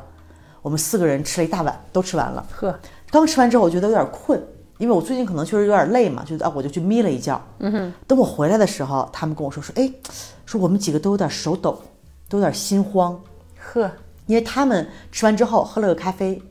哎呦，后来我就我就觉得，我说，按理说咖啡因会有这种心慌的症，但那不太可能是咖啡的问题。不能喝。后来我我就说，我说你们 Google 一下，我说吃牛肝有没有中毒的症状？一查果然是，然后说咖啡因会加速加剧这个症状。哎，那个就当时特别快，他们就是那种我们症状都差不多，就是心悸、头晕，觉得说嗓子有点像那种堵的感觉。那但它这个呢，就是起效非常快，但是呢，就是会持续的时间非常长，就是那种感觉，对我来说有点像那种喝醉了的感觉。然后正好赶上那天我们顾客超多，特别特别特别多。然后我们几个，你知道，就是感觉那种像喝醉了或者嗑药嗑高了，因为你想，它其实就是中毒的，就是微量的毒素，其实就是那种有点那种让你嗨的感觉嘛。啊哈，然后我们就就就跟做梦一样，没有办法集中精力，大家就一直在忙，一直在忙。后来忙到晚上七点，我一个店员，他的就嗓子已经开始感觉像堵住了一样，他一直在咳嗽，一直不舒服。我说去跟所有的客人说，我们要提前关店。后来就跟所有的客人结完账，我们有个店员老公过来，我们一起去了那个医院，因为本来说我们那个拐角就是一个私立的医院嘛，私立医院其实还挺贵的，一个人收费出诊费好像六百比索左右。然后刚开始我就说我们就去那儿进嘛，他们说啊说不用不用不用，说我们去那个药店，药店有那个免费的医生嘛。后来我们就去的那个步行街头的那个医院，上面有免费的医生。因为当时我一查，我大概知道怎么回事儿，因为后来他们就说中毒了，我开始喝牛奶，我们什么都喝了，但是可能就是因为吃太多了就不管用。太香了，下次悠着点吃。对，真的是。后来我们去医生看完之后，医生就说，他说是有这，他说有可能是那个牛，这个确实是这个牛肝的问题。说这个牛有可能它吃的草料里面，因为现在草料里面各种什么除草剂呀、或者什么杀虫剂有很多嘛。后来我跟国内的朋友聊天，他也说，他说国外的牛用药比较多，而且肝又是个解毒的器官，就这个毒素全都沉浸在肝这儿了。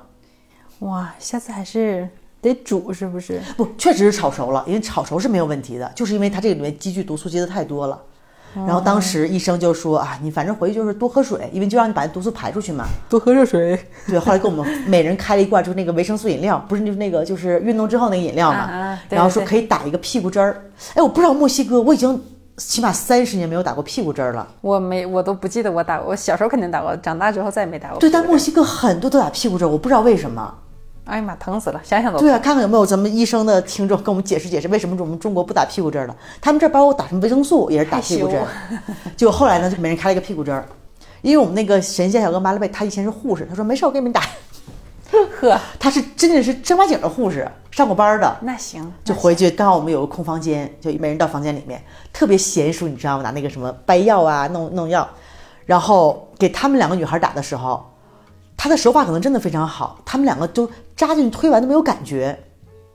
因为我是太多年没有打，他说你只要放松，因为你屁股嘛，那肌肉你紧张，肌肉就紧，你就扎进去就疼。那有没有可能是人家那俩姑娘屁股比你大呀？我觉得我屁股也不小，性感一点嘛，那肯定是就不但真的就是因为太紧张了，他打的时候超疼。哎呦我天呐，我不敢想，我现在已经开始手心冒汗了。对，然后后来我说我们三个打完了嘛，说麻了呗，他怎么打？一般你医生自己给自己护士没法打针。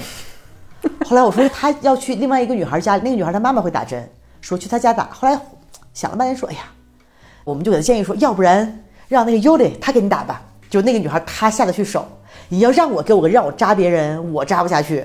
我我我我真的我我然后不敢。马贝他也特别好，她是她家有两只猫嘛，然后我说有猫的话，我说你可以自己给猫打疫苗，她说嗯不行，我下不去狠手扎我的包。我说那你下得去狠手扎人，她说嗯扎人没问题，随便扎。他们都是这样。对，结果后来他就说说啊这样我趴着，我给你画个十字儿，就是我告诉你在哪儿扎，你就扎进去就好了。哎呀呵，这招好。对，其实哎呀，一般护士不太自己给自己打针，屁股针嘛。但屁股针就是它没有那么精细，就是那大块肌肉，你大概起那个位置扎上去就行了。那个针头又超长，还有这样，他就就趴在床上，就是自己画了个十字，让那女孩扎。那女孩没敢敢扎，后来其实是他自己扎的，那女孩帮他推的。哎呦，后来也挺那这，反正我是吓我都不敢看。你让我看的话，我肯定是看看笑话；但是让我扎的话，我肯定是不行。对，我也觉得扎不进。后来第二天反正基本上就没什么问题了。哎呀妈呀！所以真的，我说就全店大家一起吃牛肝吃中毒了，而且那种真的是就是一天就跟做梦一样。哎呀，那肯定就是像你说的中毒了这种。对，因为肝儿本可能本来就不能多吃，它就是积聚的那个什么毒素太多了。然后结果当天晚上，因为我还是好心嘛，我给那个肉店的老板打电话，我就说我说这个肝儿，医生说我们吃中毒了。因为当时我去的时候有一大个，估计还得有十几斤。哇，还好你给他打电话了。对，我就跟他说我说你就不要再卖这个肝儿了。因为当时我们三个人心跳什么都正常，只是有点心悸。有一个女孩胖一点，她心跳当时一直一百二，就她稍微严重一点儿。结果他说啊，谢谢你啊，没问题，明天我们查一下。结果第二天早上我去买肉，那个杆儿还在那上摆着，还在卖。我感觉正常思维的话，肯定是登门儿给你送点啥嘛。对，已经就是卖了一大半儿了。然后当时我们那个店员他老公还说啊，说明天你把这个医药费给他，让他给你报了。是吧？一般我们都会这样，是吧？正常人都这样。对，因为我们中国人，我们还是挺讲礼这种礼仪嘛。因为像我他们平常我们买肉，其实我们也是一手钱一手货，谁也没有欠谁的嘛。对但我们就觉得人家挺照顾我的，给我留肉啊，给我切肉啊，我经常会给他们做一锅肉给他们送去，他们挺高兴的。是吧？中国、人都这样。对，都这样。结果连说都都没说，还在继续卖那个肝儿。我感觉墨西哥人在这方面的确是不像中国人这种，哎，这我感觉哪个国家其实也比不上我们对，都都比不上咱们。咱们中国这种这种礼尚往来。对，然后后来结果那个我跟那个给我切肉那个小哥就卖肉的，因为他是老板嘛，他没撤。卖肉小哥我说昨天我们吃中毒了啊，他挺重视，他说啊，他说现在要把这个撤了，就是因为其实还剩一大块儿嘛。你像我们还行，都是年轻的，你要真是岁数大的那种心脏不好，真的我觉得真的挺挺危险的。是，反正我觉得就是因为我在新德拉班那个朋友，他是广东人，嗯他每次也是，他跟我说他之前那个练手自己在家研究厨艺做蛋糕的时候，哦那家伙的自己做完之后。天天给街坊邻居的送啊，我感觉中国人这点就挺好的哈，天天出街给人家送，就是我有我的吃，也有你的吃，我吃我也给你吃，就这种的。但是墨西哥人这点就是不是很那啥，就，因为因为你像我们那种不不太很很少说，比如说你去人家做客，像像你说你前两天去朋友家做客，你说那你你不吃，那我就做饭给我自己吃。我们觉得我们中国人做不到这一点，就不能说我在这儿吃，你在这儿看着。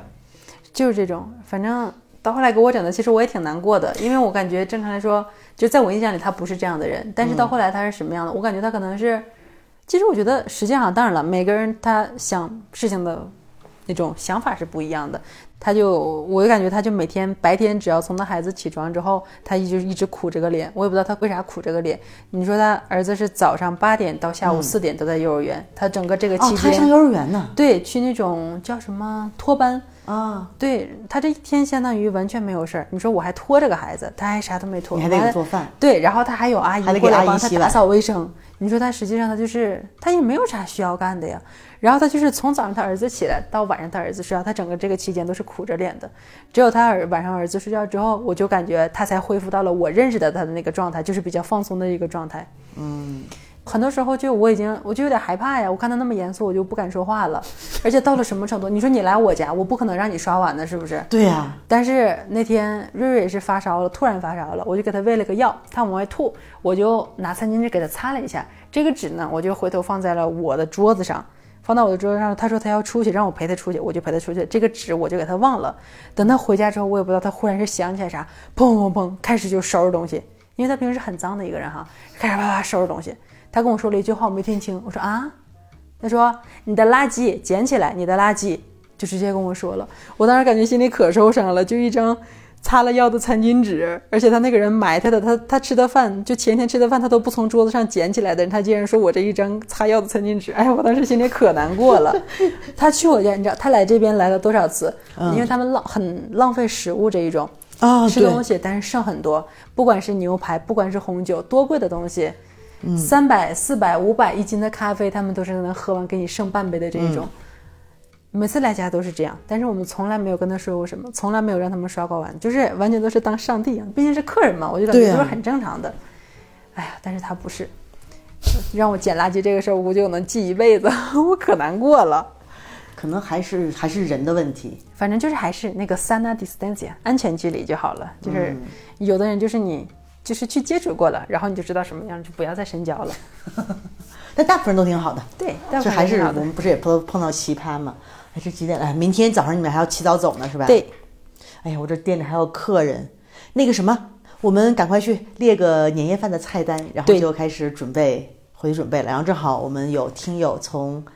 纽约过来，有从加州过来哇，然后看看带点什么，带着酸菜啊，还有我太想吃酸菜了，哎，带酸菜白肉，对，酸菜白肉，我们还可以尝试一下你说的锅包肉，对，锅包肉一定要做，然后牛尾，快，我们去商量一下吧，可以，没问题，那今天就到这里，跟大家说拜拜，大家，拜拜，下期见，拜拜，下期见，拜拜。